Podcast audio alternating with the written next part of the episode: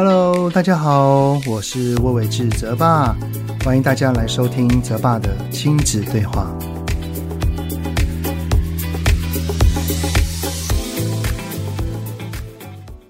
Hello，你们好，欢迎收听泽爸的亲子对话，我是亲职教育讲师魏玮志泽爸。在我最近出的新书《对话中让孩子感受爱》里面呢，就有提到啊，家人之间要以平等与尊重的方式来相处。也就是说，即便是最熟悉的家人，都应该要有界限两个字的存在。也因为有这条界限，让我们的孩子体验到爸爸妈妈对他的尊重、理解跟接纳。他才会懂得如何尊重、理解跟接纳的对自己。接下来呢，他就会慢慢从这一个体验的过程当中练习跟学习到如何用相同的方式去对待他人。而这个概念呢，也是这一集 Podcast 想要跟你们分享的一个重点。什么重点呢？前一阵子呢，Me Too 的运动在政坛、体育圈还有影视圈哈，都掀起了许多的震荡啊。我觉得这个运动让我们学习到要懂得尊重他人，也更要懂得如何保护自己。只是呢，这个尊重他人跟保护自己，不是孩子将来遇到了才去耳提面命的，而是呢，从他还很小的时候，跟爸爸妈妈的相处之下，就要去建立他的界限。该怎么做呢？亲子天下很用心的哈，邀请到了一位专精于性咨商的王佳琪心理师来到我的节目进行访谈。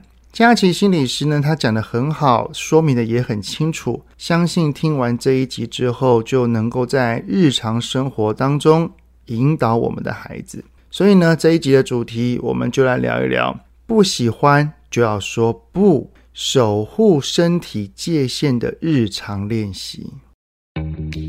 从生活教育到课业学习，爸妈烦心的大小事，就是我们在意的重要事。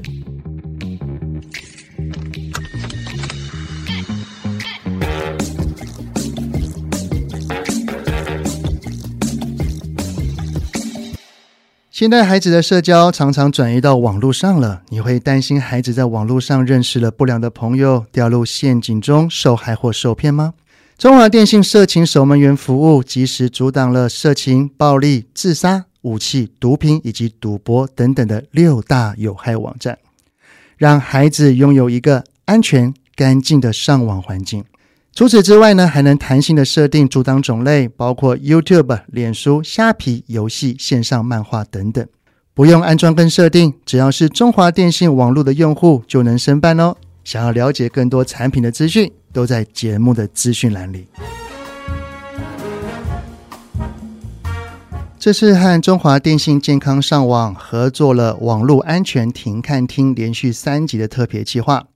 今天来到了第二集，我们要来谈一谈网络交友的问题。时常呢，我们常听到儿童的交友遇到了诈骗或性剥削的新闻，该如何引导孩子安全上网呢？孩子啊，只要一上网，就很有可能会遇到陌生人，像是玩个游戏，会有陌生人来加好友；拥有 IG 账号，也有不认识的人来关注。科技啊，的确带来交友形态的改变，但是我们无法保证这些陌生人是否带着不良企图的，而且啊，我们也很难一直掌握孩子在社群上的行为，所以我们可以尝试用以下三个方法来引导孩子安全上网。第一个，保有良好且顺畅的亲子聊天跟互动，让孩子喜欢发生任何事情都愿意告诉我们哦。同时间，我们也要减少批评跟责备孩子，让他在我们的面前啊，不会因为担心被骂而不敢说实话。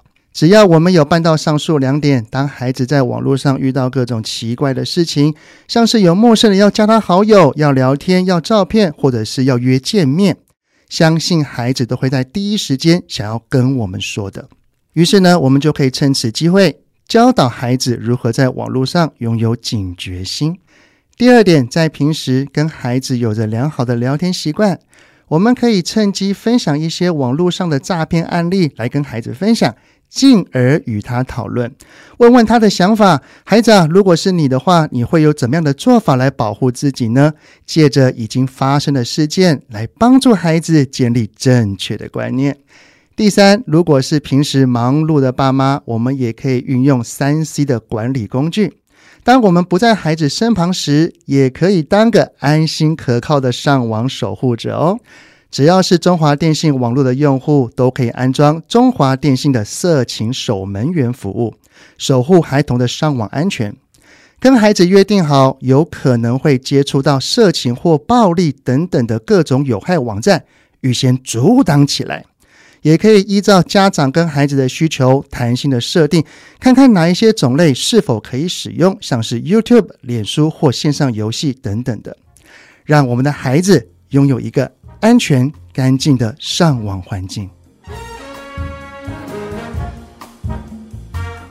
各位听友们，你们好，欢迎收听亲子天下 Podcast 节目《爸妈烦什么》，我是主持人亲职教育讲师魏玮志泽爸。今天呢，可能要跟大家聊一些比较稍微严肃的话题哈。因为前一阵子呢，无论是政坛、体育圈，还有演艺圈哦，都掀起了一阵 “Me Too” 的运动。我个人认为，“Me Too” 这个运动真的会让我们每一个人都会有一个尊重他人的意识存在。我觉得这是非常棒的。那我自己有一个儿子，也有一个女儿。当看到这样的新闻的时候，我的心中哈不免就会有一些担忧。担忧什么呢？就是希望我自己的孩子在他们的将来，不管是在这一类事件哈，不要是任何的一方，也就是被害者或者是加害者。那身为爸爸妈妈的我们哈，我们到底该怎么做才可以引导跟教导，让我们的孩子在长大之后是勇于保护自己，也懂得尊重他人的呢？这一集呢，我们邀请的来宾呢是和光性咨询专业训练中心的亲职课程训练师跟督导，同时呢也是台湾性咨商学会的理事长。让我们欢迎王佳琪心理师，欢迎佳琪。各位听众，大家好，我是王佳琪。哎，佳琪你好。其实我们跟亲子天下要来聊这个议题的时候，当我知道我的来宾是您。我就有看到你的抬头，就不免有些好奇哈。就是我们通常都会说是哦，心理师、临床、智商，但是您有一个特别的领域，就是也很专业的，叫做性智商。那性智商是什么？可以稍微请佳琪替我们的听友们说明，简单的说明一下。嗯，顾名思义就是性议题相关的智商，就像我们心理师毕业之后就是一个专科医师嘛。对对，可是我们可能会在性议题上面会花大量时间投入。对，因为每一个不同的。主题，比如说是创伤或者是性的主题，其实我们都需要额外再去做更多的学习，来装备我们可以跟来访者有一个会谈的职能。所以性咨商的话，就是让我们在处理性议题的时候，想跟大家说，我们是准备好要陪你来面对跟性有关，在成长当中可能是发展的议题，可能是伤害的议题等等。哦，也就是说，如果讲智商、心理智商，可能这个范围有点广。如果这位要来寻求专业协助的人，他可能是因为性方面的话，他来到了可能智商心理师或者是一个门诊，他可能也不知道怎么去切入这个点。但是如果他知道他今天来的，您就是一个性智商心理师的专门跟专业的领域。那他可能会更加的知道怎么来跟你阐述这方面的东西。嗯，是，或者我们现在很多来访者，他们都会在网络上先了解一下我们，就会发现哦，原来这些主题我们都有在跟我们的个案做一个会谈。他来的时候就会觉得，哎，这个是准备好的心理师啊。那刚刚有听那个佳琪说啊，你所遇到的服务对象，可能都是一个是跟发展有关。然后呢，第二个是有关创伤有关。以发展来看的话啦，是孩子自己会来呢，还是大人他自己来，还是爸爸妈妈带小孩来？我们的服务对象是零到一百岁哈，嗯，通常幼儿、儿童或者是青少年比较多，是家长带过来的。对，那青少年的话，有些时候是学校转介，他可能在学校有一些性相关的议题，或者是性平的议题。对，那老师觉得，诶，如果有人陪他们在性发展的过程当中去梳理一些他们现在到底发生了什么事情的话，那我们的单位就是会转介的。对，那幼儿的部分的话，很多时候是家长遇到孩子发展议题，比如说他会去触碰自己生殖器官，这算自慰吗？那每天摸这样 OK 吗？那有些焦虑、担心，不知道该怎么办的时候，家长也会主动来做一个求助。哎、哦，有哎，我遇到很多的妈妈，因为可能妈妈是女性，比较不太懂男性的一些生理发展，然后看到自己的孩子可能才三岁，或是四岁、五岁，然后就在摸自己的的那些特别的地方的时候，就也不知道该怎么办，所以也有接过这样子的家长来询问，甚至带孩子来门诊，是不是？比较多，我们都会先鼓励家长来，因为孩子其实是依附在父母的教导下面去锻炼各种的能力。对，所以当我们在发展当中会自然去触碰自己的身体，那是一个很自然的身体探索。那这个身体探索，我觉得在我们的台湾或者是在我们的文化里面，我们摸头发的时候，这种探索我们不会有焦虑感，不会。可是我们如果摸的是隐私部位，像是生殖器官的时候。大人以前就会说，可能像我阿妈就会说打那个手，哎呦，不要碰啦！哎，阿拉萨贵，或者我会听到家长说，哎，你这样摸你鸟鸟会飞掉。可是我觉得对孩子的立场，或者他们自己在探索身体的时候，会有个困惑是，哎，为什么我摸我的生殖器官，它也是我身体的一部分？那大人为什么会讲这些话？对，那因为小孩子他们大家就会离开那种被骂的位置，他们选择不摸，可是探索身体部分跟自己的身体就会。出现个卡损，因为那个好奇不能够在很自然的状态下去探索。可能他如果真的很想去触碰，因为摸的时候孩子都会说，如果他会惊艳到舒服，孩子可能会说他在摸舒服。嗯，对，他就觉得诶，不能在大人面前摸，他就会私底下来。所以当他在新发展当中有一些好奇的位置的时候，他没有办法去梳理这个经验。所以在这个状态之下呢，很多时候家长现在渐渐就会发现说，当我们有准备怎么陪孩子谈的时候，我们对于身体接纳的各个部位就会更自然一些。哦，所以其实，在孩子还没有很大的情况底下，真正要建立观念的是家长。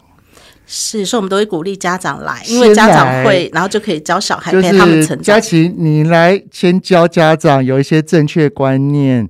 然后再回到家里面，好好的引导自己的孩子，这才是一个最棒的历程，就对了。嗯，是，而且每个孩子摸生殖器官，他其实很多时候后面的动机不同，嗯，所以有时候我们会跟家长讨论跟评估。对，特别是到青少年的那个动机，应该更复杂了哈。例如说压力。例如说，对性的探索、好奇等等的，应该更多元了。是不用青少年，幼儿就有了，幼儿就有了。对，比如说有些孩子，他是在睡觉的时候，他会摸，他会觉得舒服、放松。对，那这个是一个让自己放松的一个入睡的一个程序。那有一些孩子呢，他是在玩的时候，他发现，哎，怎么会这样？有种特别的感觉。对，那这个感觉是他喜欢的，他会重复再去做。那有些孩子可能就是因为他在呃游戏的时候，他不想要去上厕所。嗯，他会抓着他的阴茎 憋尿，他不想离开他正在玩的东西。对，他所以小时候用他的方式，那可能大人看到就会有一些、欸、怎么摸那个，那就斥责了。是是是。所以其实，呃，我知道阿德勒他其实有一个说法，就是说每一个人的行为，他的背后有他的需求或动机。所以不管是任何行为也好，特别是今天我们的主题是跟性议题相关的。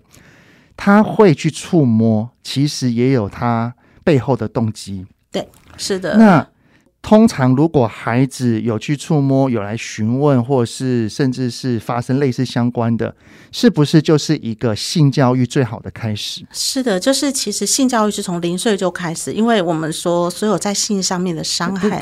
零岁，零岁我们要怎么看？他还在那边哇哇，还在那边。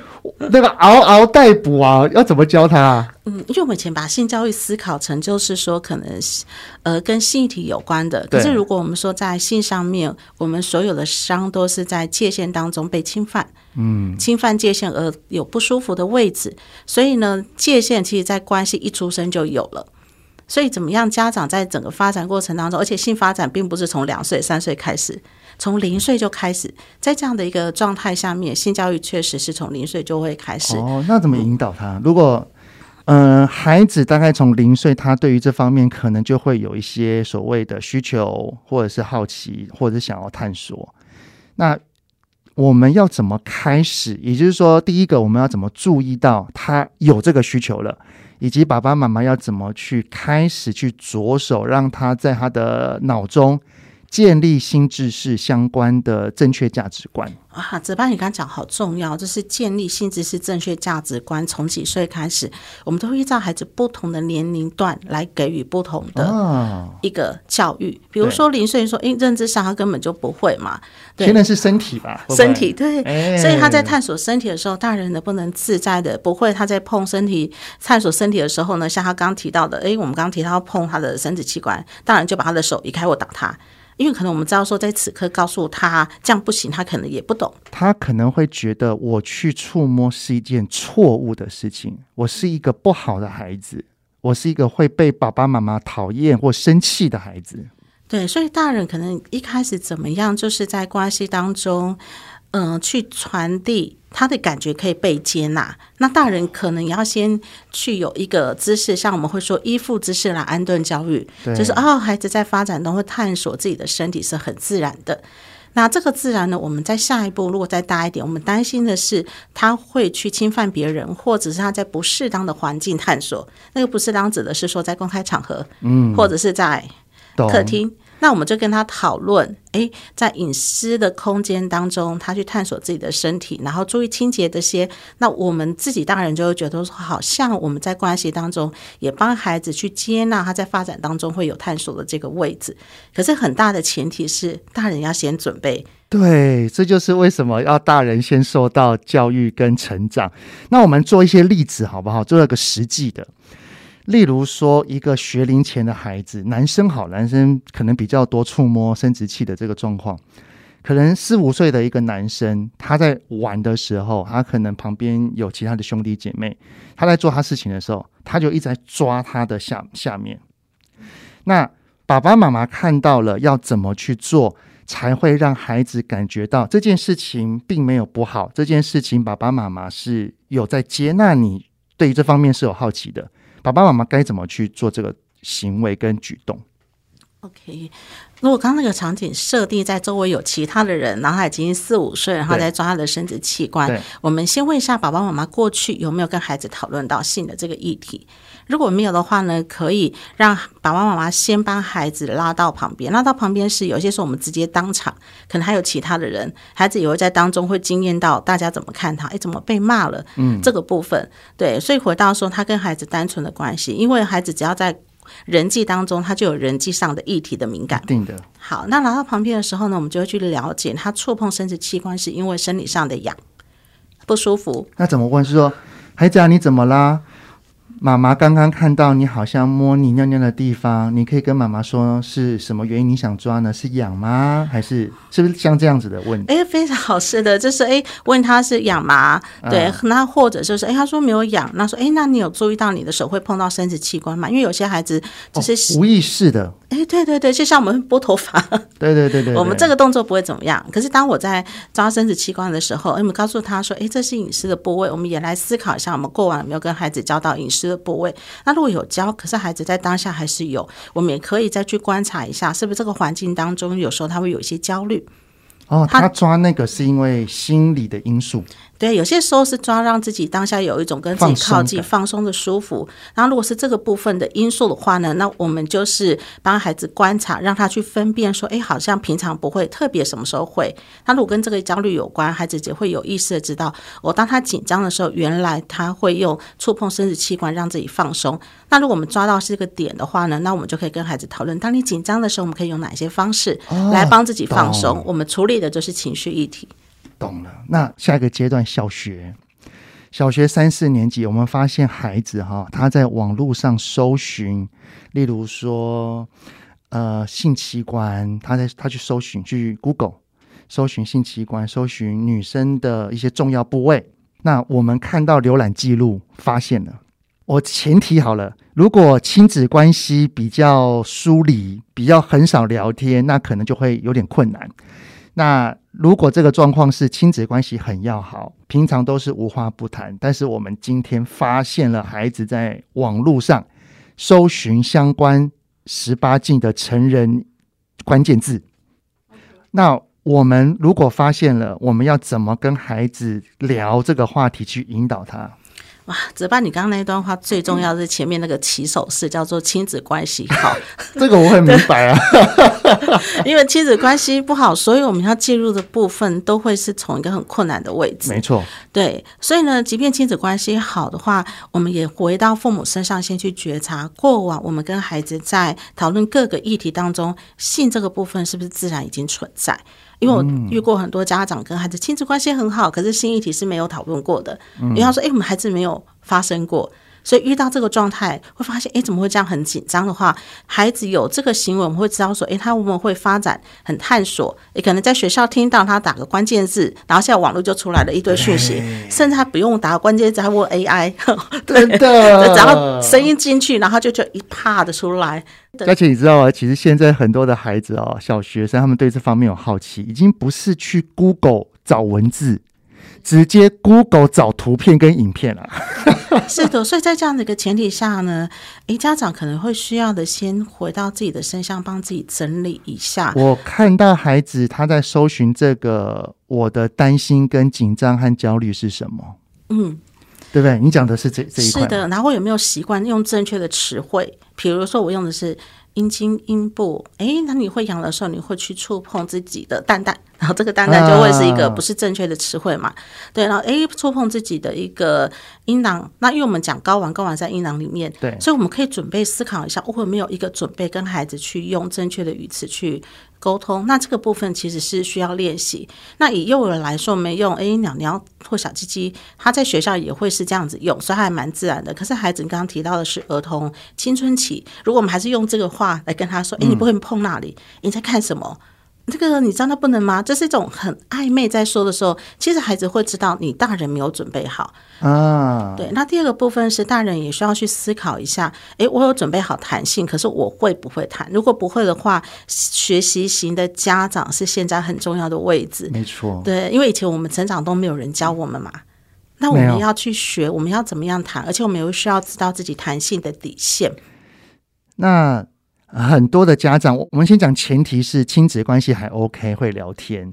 只是有很多的家长，他遇到这类的问题，他会有一个疑问，就叫做：我要直接单刀直入，就是说，哎，孩子啊。我看到了你在浏览器上搜寻这一些字，还是要拐弯抹角，就说，嗯，孩子啊，你最近有没有听到什么不太好的词汇呀？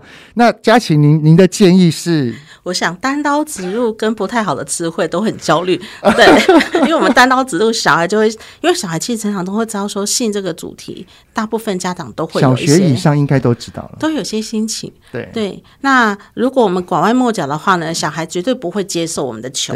他就说：“呃，什么意思啊？那个不太好的词汇是什么？所以我们势必还是需要讲出来。是对，所以我们已经看到浏览器上面就有一些他在一个好奇的位置的话，我们就说：哎，我好像有注意到浏览器上面你有搜寻这些字情，我知道在这个发展阶段你会对性有好奇，像我们会知道说，呃，好奇说自己从哪里来啊，这些等等，看它上面的字眼。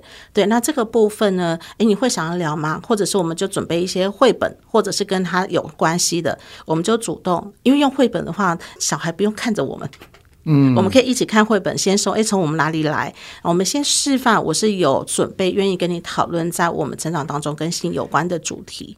而且那个时候，我们在跟孩子讲话的时候，我们一定要稳哦，而且要当做很平常一般哦，而且感觉上。孩子他其实也知道这一些搜寻的动作，这些关键字是有一点拍谢的，有一些不好意思的。然后大人来了，他会觉得尴尬。如果我们是更焦虑、更烦躁，更是更斥责，他会更说。所以，如果我们的心态更稳，然后带着平常心去跟他聊，然后去问他，然后准备好，刚刚佳琪你所说的，我们准备好让。孩子知道我这一颗不安的心是可以从爸爸妈妈那边得到我想要的答案，那可能我们接下来的关于这方面的议题可能就会更顺利，对不对？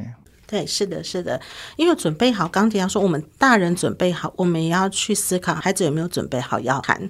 所以刚刚泽爸，你刚刚提到说，哎，他肯定会知道孩子会尴尬，我们就直接说，哎，我在猜，我刚刚这样讲，你可能会有一些尴尬。那你想聊吗？你想聊吗？如果你不想谈也没有关系。嗯，对，那你不想谈，哦、这边有家里有哪些绘本啊，或者有哪一些相关的书籍啊？像亲子天下就有一套嘛。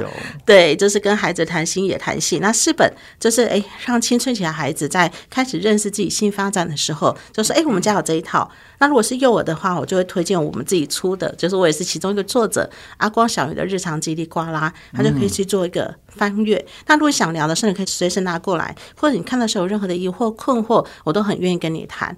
等于说，这有两个位置，一个是我有准备好，我展现我准备好，我想跟你讨论。第二个部分我没有强迫，因为我们说性的伤害是侵犯界限。嗯、有时候我们大人准备好，就觉得这个很重要要谈。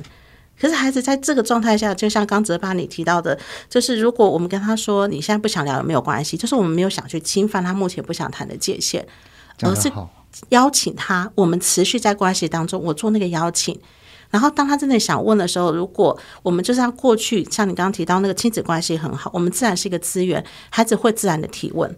他就比较有机会借由我们当中去把他心中的个困惑做个对话。那我们从这边开始对话，未来再更大一点的时候，我们想讨论，觉得比较跟靠近，真的跟新议题有关，孩子也会觉得，哎，我们家的大人是可以跟我讨论这个新议题的。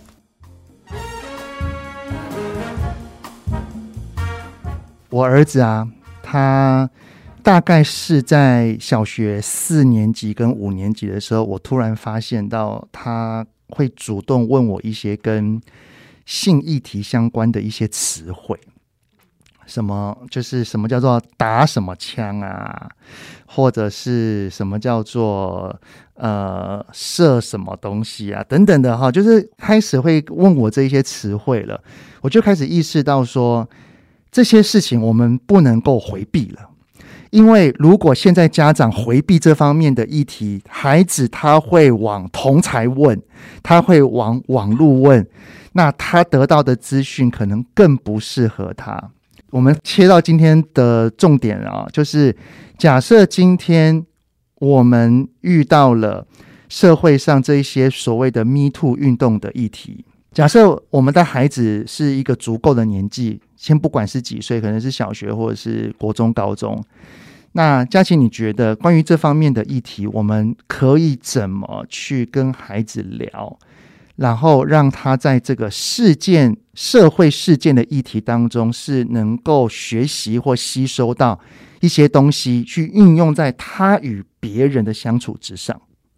哇，这个部分如果是国中、高中才开始讨论，就晚了，是不是？我，我就在想说。那他如果成长过程当中，他的感觉出现的时候是没有被肯认跟接纳的时候，嗯，他在大一点的时候，诶，这个感觉是他是一个我觉得很尊重的人，他是一个我平常很照顾我的人，他做这个动作。应该是我想太多吧？你看，我们看很多时候，Me Too 运动是这个位置，对，所以我们要让孩子在关系里面可以表达自己感受的时候，我们可能会先慢下来，先整理一下我自己跟孩子的亲子关系，在他过往的成长经验当中，当他表达他的情绪的时候，是不是可以被接纳？或者是他表达不舒服的时候，我们是怎么样回应他？因为他绝对不会是国中、高中就可以锻炼进去的。我用一个例子来谈一下，就是像可能两岁多啊，我们可能就会带孩子去吃饭，然后就会有一些亲友，然后呢看到两岁多的，比如说小佳好了，他就坐在那个。我们的那个餐椅上面，然后这个阿姨就非常喜欢小佳，那过来的手就摸她的脸颊，嗯，然后就摸到他的时候说：“哇，好可爱哟，怎么那么可爱？”然后小佳那个当下就是后退了，表达不舒服。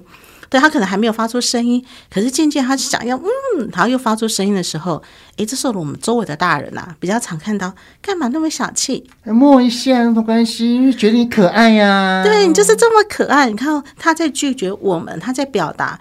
因为其实幼儿是最直接表达他所有感受的阶段，对。可是他长大，他能不能表达，其实决定在于他成长过程当中，他表达他自己经验不舒服的时候，他是怎么被回应跟对待的，甚至是我的感觉是对的吗？因为像刚刚讲的，我在跟你玩，干嘛那么小气？嗯。然后这个话声音出来的时候，我就会在想，因为你喜欢我，所以你摸我的脸颊，我一定要接受。对，我要接受吗？好，那这个时候呢，你看，我们这时候，所有的父母绝对不会允许自己的孩子在自己的面前受到伤害。对。可是我们过去在性上面的伤害，比较是触碰到隐私的部位。嗯。如果我们说，如果性的伤害是侵犯界限、感觉的界限的话呢，我们可能就会开始，原来在这里，我们就可以陪孩子去锻炼相关的能力。所以，嘉琪，您的意思就是说，哈，呃，如果我们的孩子他。可能遇到类似他的界限被别人侵犯，他觉得不舒服的时候，他是有那种感觉出来。如果他是勇于找周边的大人，或者是当下要反抗，其实并不是那个时候才教他，而是从很小的时候。他有任何感觉上的东西，他表达了。这个表达不一定是说我不要，我不喜欢，而是像刚刚佳琪你的例子，就是嗯，这种反抗，我们都要学会尊重他。他从小他的感受有被尊重，有被看见，有被接纳。他才会觉得自己的感受是重要的，嗯，甚至他觉得自己的感觉是对的，因为我们所以所有的感觉出来，他是很主观的。因为有时候我被这个阿姨摸，比如说那个阿姨，阿姨，你看我们再讲一下那个其他的经验，阿姨就跟那个小佳说：“你上次我去你们家的时候，你不是很喜欢跟我玩，你还要跟我抱，你还不想跟我分开，我把你放下，你还会哭哭。今天怎么了？心情不好？你看到这段话，对于小佳来讲，我此刻。”我不想被触碰，是我此刻的感觉。对，跟我上次我喜欢跟你玩，是那是分开的。可是当我们大人这样讲的时候，小孩在那个当下该怎么样去理解自己的感受？因为大人会用这个方式。但如果周围的妈妈也跟他说：“哎，阿姨在跟你玩，我们怎么样去感受我的？”感觉，所以如果我们可以像刚刚泽爸讲的，在那个当下就说：“哎，我女儿这样子，她现在不喜欢，就请你停下来。”那这个时候，我们还甚至可以邀请她变成我们在性教育的帮手，就跟那个阿姨说：“啊，啊，因为最近我正在跟她练习，她现在要我抱抱，有时候摸我的胸部，因为孩子在喂母乳的时候两岁多，他可能就是还家长有时候觉得啊，现在长大了不想要被触碰，所以就跟她说：‘妈妈不喜欢，请你停下来。’可是孩子就问说：‘为什么不可以？为什么不可以？’那其实这很多时候并不是昨天可以，今天不可以，就是此刻我的感觉，我就是不喜欢。所以妈妈不喜欢，就要请你停下来。所以当孩子被拒绝的时候，会有一个不舒服。同样的，孩子他不想要被触碰的时候，他拒绝别人，他也要有能力表达。那我们就练习说：哦，阿姨有听到，你现在不想要阿姨摸你的脸，那阿姨会等一下。那你有没有知道阿姨想跟孩子有亲密的互动？那我们就说，孩子出门一般都会带一些什么玩具啦什么的。我们就说，那你要不要拿那个玩具跟阿姨一起玩？我们去创造他们两个人好玩的感受。嗯，那这个就是在关系里面锻炼能力，因为孩子的感觉表达被讲出来，被肯认，然后被肯认之后，他在成长当中，他也比较愿意求助大人，因为大人告诉他是我的女儿不喜欢，请你停下来。我们不是听到说阿姨在跟你玩。那这时候我们要怎么样相信周围的大人是愿意帮忙？对，那我刚刚讲那个例子，如果他只是其中一个部分就还好；如果他是成长当中的一直存在，一直存在，对，那我们才需要担心。因为我每次讲完这个，家长就说啊，怎么办？怎么办？我都 对对对，我我我刚就好奇一件事情哈，因为刚刚嘉琪你所讲的这一种感受是对的，比较算是跟他人的互动型。那这个感受，我们从小要让孩子理解到，说他的感觉是对的。那假设那种所谓的“我不冷，我饱了”，他是不是也是其中练习的一环？嗯，是的，就是如果他不冷的话呢，我们怎么样帮助他？因为有些家长还是会很担心，说他对于温度的感受跟调节，尤其他玩的热热的时候，那个吹风会冷。那我们就是加入一些教养当中，让他去观察他的身体的改变。就是你有没有起那个打喷嚏？我看你这边都起那个，好棒哦！对对对，对，发抖了。是是是，那因为我我讲一下，有些家长会对于说，那这样到底要怎么教？其实日常当中最常用的肢体互动叫做抱抱。嗯，对，有些时候我们是不是要抱小孩？小孩直接就说我不想抱，对。可是家长就说啊，抱一下嘛，抱一下。哎、欸，爸爸爱你，哎，爸爸爱你才要抱抱你。如果爸爸不爱你，爸爸干嘛要抱抱你？是，可是很多时候我们在抱的时候，是可能我刚下班。然后孩子可能在他自己的状态里，那我们就把他抱过来。哦、他想要玩，他想要做别的事情。对，所以等于说不是抱抱这个动作可不可以，而是当下孩子有时候想，有时候不想。就像有时候我们有在我们的状态里面，大人的时候，孩子要来找爸爸抱抱，可是我现在真的没有空，我们就需要拒绝他嘛。所以呢，拒绝或者是说要在关系当中，其实我们就是在日常锻炼这个能力。当孩子说我不要抱抱的时候，就说哦好，你现在不想要抱抱，那等会你想抱抱的时候，我们再抱抱，或者是你现在不想这样抱抱，那你可以坐在我旁边，或坐在我腿上，我们来聊聊天。我们可以去创造我们在亲密互动当中双方都舒服的。等于说，我不是只有拒绝这个选项，我还可以有一个新的能力去对话，说：“诶，爸爸想表达亲密，可是这时候的亲密并不是孩子想要的方式，叫抱抱。那孩子可能在看他的卡通，可是那爸爸坐在旁边陪你一起看，嗯，这也是个亲密互动啊。是是是，那这样的话，孩子就会觉得很舒服。嗯，对。那因为有时候孩子他看电视，家长都会规定三十分钟嘛，你在这时候找他，找他麻烦这样。那我刚刚有从佳琪你的言语当中有听到一句话哦，因为你刚刚说，呃，如果一个孩子他从小表达他的感受，可能都是不被重视的，甚至是被否定的，他可能就不太敢，就是遇到类似的状况的时候，他就不太敢跟爸妈说。这个心理因素是什么？这个心理因素就是我讲了，可是我的爸妈并不会接受。这是一个是从小到大，嗯，他的感受都是不被接受的，所以他如果有一次有一天真的不小心不幸遇到了一个加害者，对他有一些让他不舒服的举动，他内心就会开始揣摩，就是说我要讲嘛，但是他透过过往经验的发现，觉得说我讲了，爸爸妈妈都是不会去重视我的感受的。好像讲了也没用，对，这是一个部分。那另外一个部分有可能就是说，我讲了很多的事情，大人就会说啊，这又没什么。就是我不是不重视他，比如他在学校在跟同学的互动，他觉得不舒服，对，然后家长就会说，那是不是你做了什么事情？不然别人为什么就这样对你，不会对其他人？啊，这边指责嘞。这叫做检讨被害者，欸，哎，对，就是他可能不是我们刚刚讲的那个 Me Too 运动界限，这同侪之间在玩，对对对，哦，小小的，这小小的，他就会开始收集到说，父母觉得你要自己去想办法，那别人为什么这样对你？那他对其他人都会这样子吗？没有，他就这样对我。那你要检讨，等于说父母会想要孩子有能力去面对，可是我们忘了在当下先慢下来去听孩子遇到什么样的状况，他需要哪一个能力，让他面对的时候遇到一些困难跟挑战。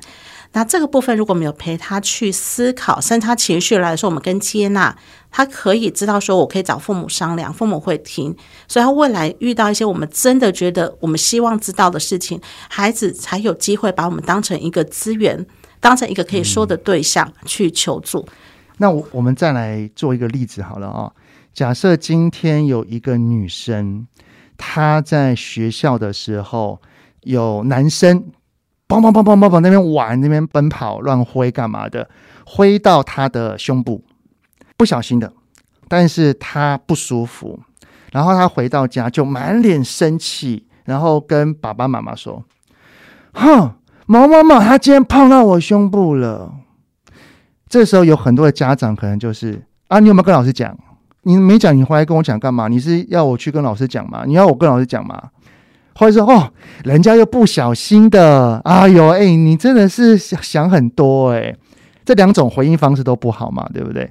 那如果是比较好的回应方式，要怎么去跟这个女孩子去让她有她的感受是被尊重的，有被接纳，有被认同的？嗯。我想，我们第一个时间哈，先离开他是被行为人，或者是他已经被伤害的位置。嗯、就是说，因为胸部嘛，这是非常敏感，家长一听到就想说：不行不行，我的女儿这样在学校受伤了。对对，孩子他产生一个感觉，我们先听他自己怎么样去讲他的这个经验。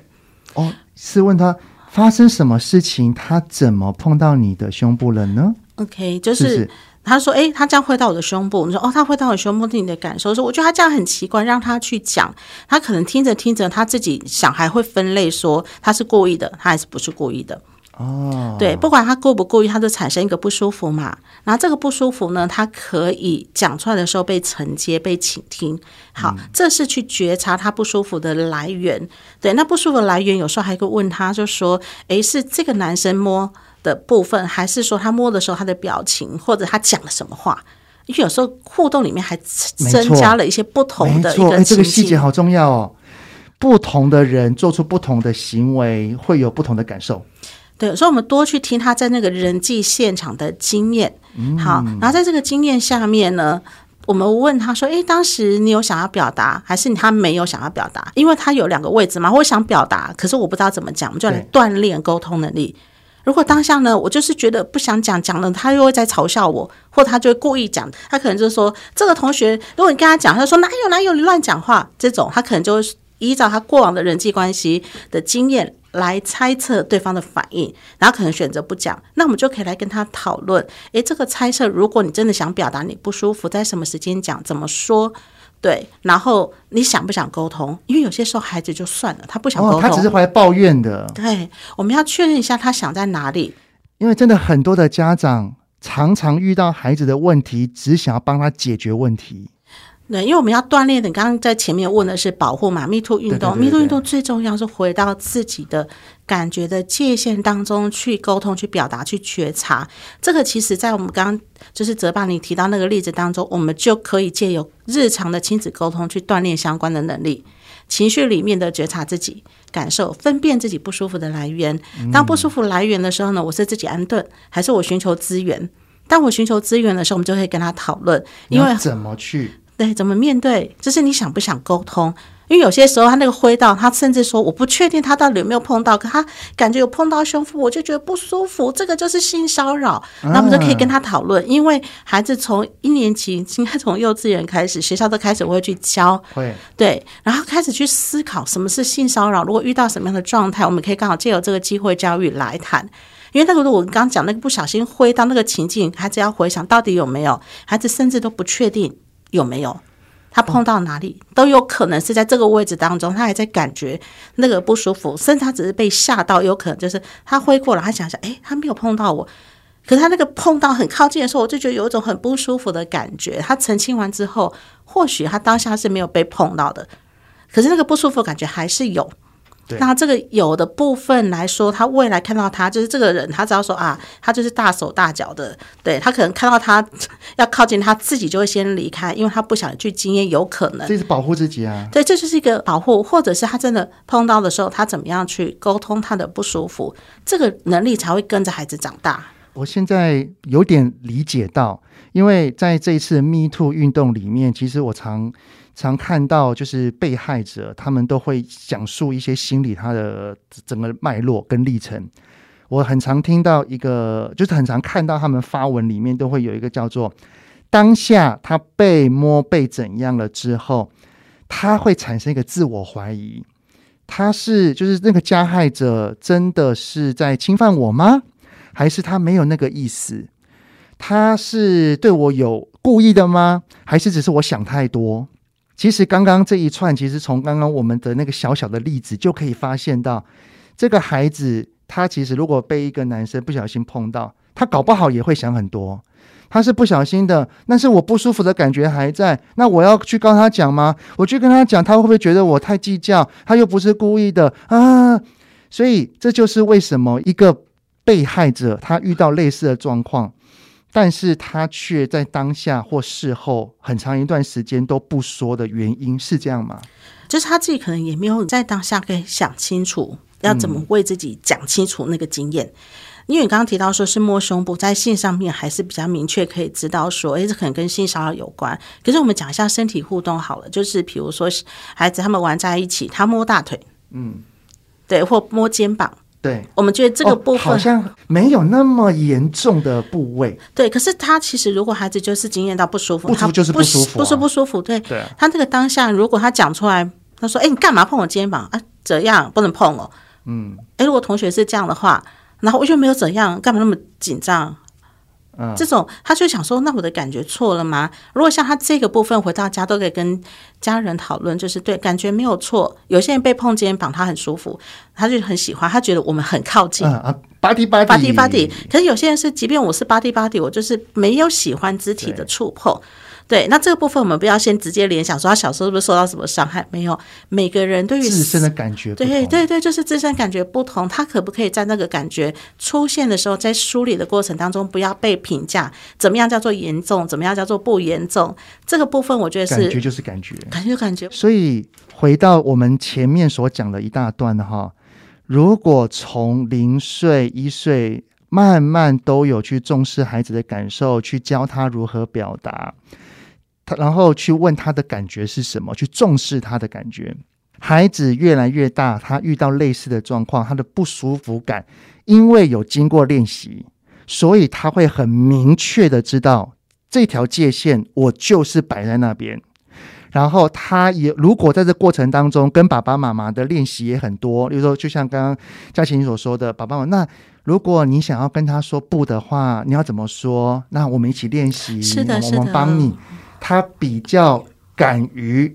说出口那一些拒绝的言语，是刚才帮你讲到最大重点两个字叫做练习。所有的能力都不是用口号可以成立的。嗯，口号就是说你要保护自己，对，你要尊重别人。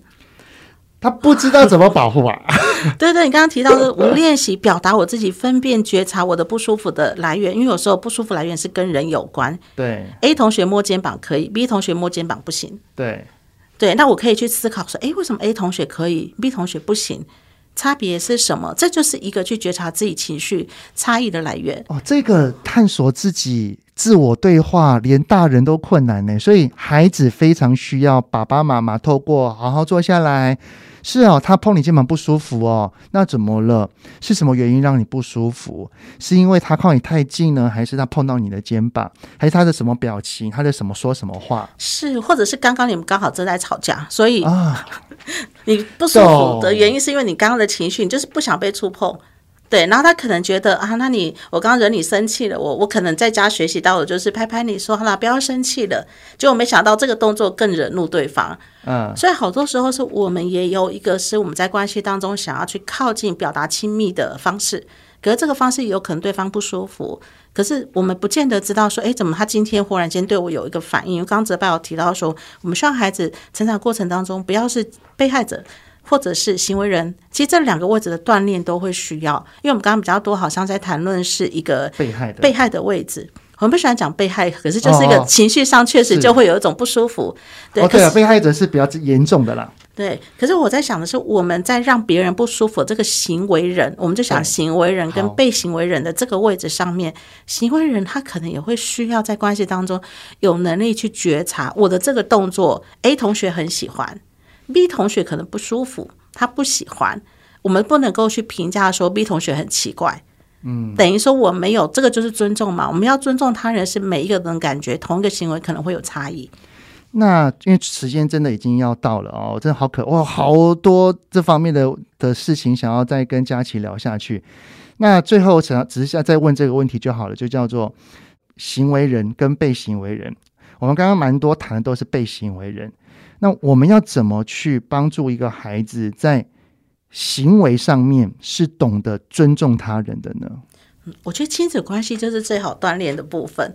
嗯，对，因为从小孩开始他就很喜欢说我要干嘛，我要干嘛，为什么不可以？就是如果以肢体触碰来说的话，像那个抱抱，我刚刚提到那个抱抱，就是对最好的锻炼。